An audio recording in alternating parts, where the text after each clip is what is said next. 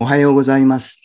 毎朝聖書の御言葉からショートメッセージをお送りする朝マナの時間です。今日はイザヤ書第15章5節の言葉です。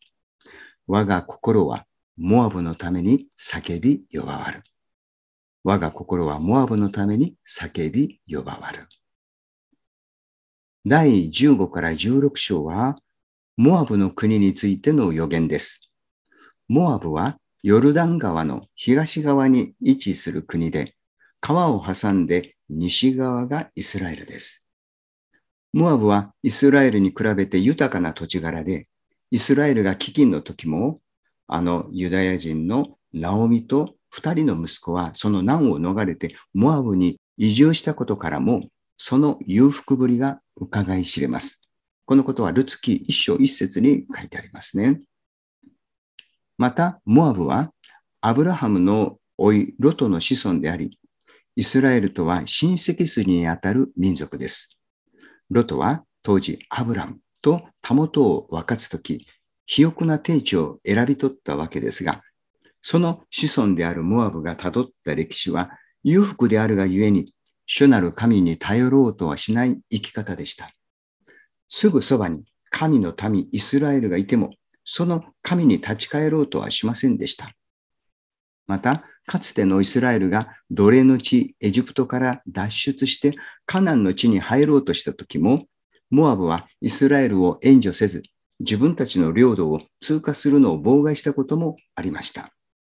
そして、アッシリアの脅威が及ぶにあたっても、モアブは神に立ち返ろうとするよりは、イスラエルの試練を人事のように横目で眺め、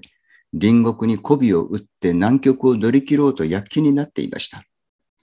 そのようなモアブですが、結局はバビロンによって滅ぼされてしまいます。15から16章は、そんなモアブに対する裁きの予言です。神は、神の民イスラエルに敵対するこのモアブを憎んでおられるかと思いきや、滅びゆくモアブを悲しんでおられるのです。嘆いておられます。公学聖書では記載されていないのですが、新科学聖書では、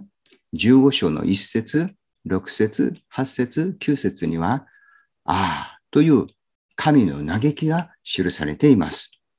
そして今日の冒頭の聖句のように、我が心はモアブのために叫び呼ばわると言われるのです。モアブはイスラエルと血縁関係にあったばかりか、いつもイスラエルの隣国として神の恵みのすぐ近くにいました。でも神を求めようとしない、立ち返ろうとしない民だったのです。神の恵みの傍らにいながら、信仰の一歩を踏み出せない人に似ています。あなたに、そして私にモアブ的傾向はないでしょうか？今日は以上です。それではまた明日の朝お会いしましょう。